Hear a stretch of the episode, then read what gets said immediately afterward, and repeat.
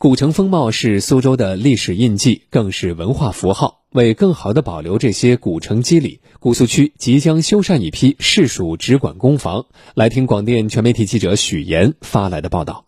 姑苏区文脉底蕴深厚，古建老宅众多。比如说我现在所在的这所城宅，整个建筑呢是从清代建造到民国时期呢，也是为银行家陈继高所有。经过了百年的风霜啊，整所建筑呢也是腐朽不堪，不仅是漆面脱落、屋面漏水，而且是木结构损毁的非常严重。整座建筑物也是急需修缮。城宅位于人民路旁闾丘坊四十六五十号，南向三路五进，是苏州市控保建筑。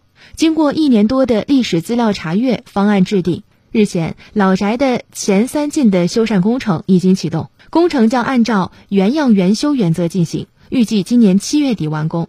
施工方负责人李明：木结构呢，就是坏掉的，就是修；嗯，那么屋面呢，就是重新做防水。地坪呢，本来是水泥地的，现在就是恢复石板。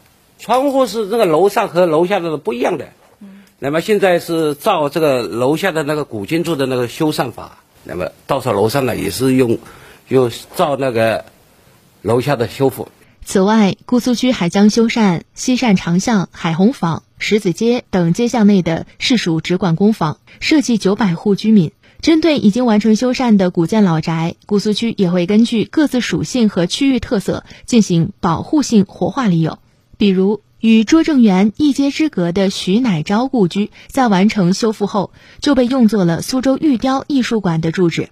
苏州玉雕艺术馆负责人朱林：这个古宅是这个原来江苏巡抚这个徐乃昭的故居，这边的话还是比较荒凉的。但是现在呢，就是整个拿下来之后，做这个玉雕的一个文化展示，包括一些呃文化上面的一些呃访谈啊、座谈啊，还包括一些研讨会这样一个形式。我们是对公众开放、免费开放的。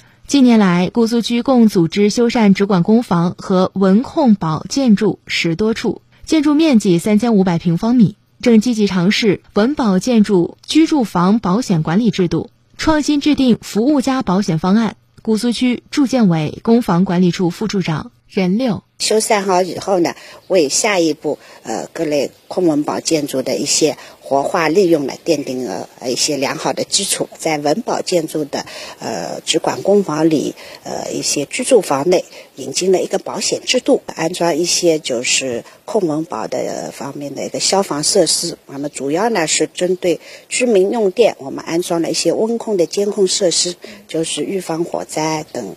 呃，情况的发生，我们现在一共是安装了三十九处文保的居住房，呃，建筑应该说效果还是蛮好的。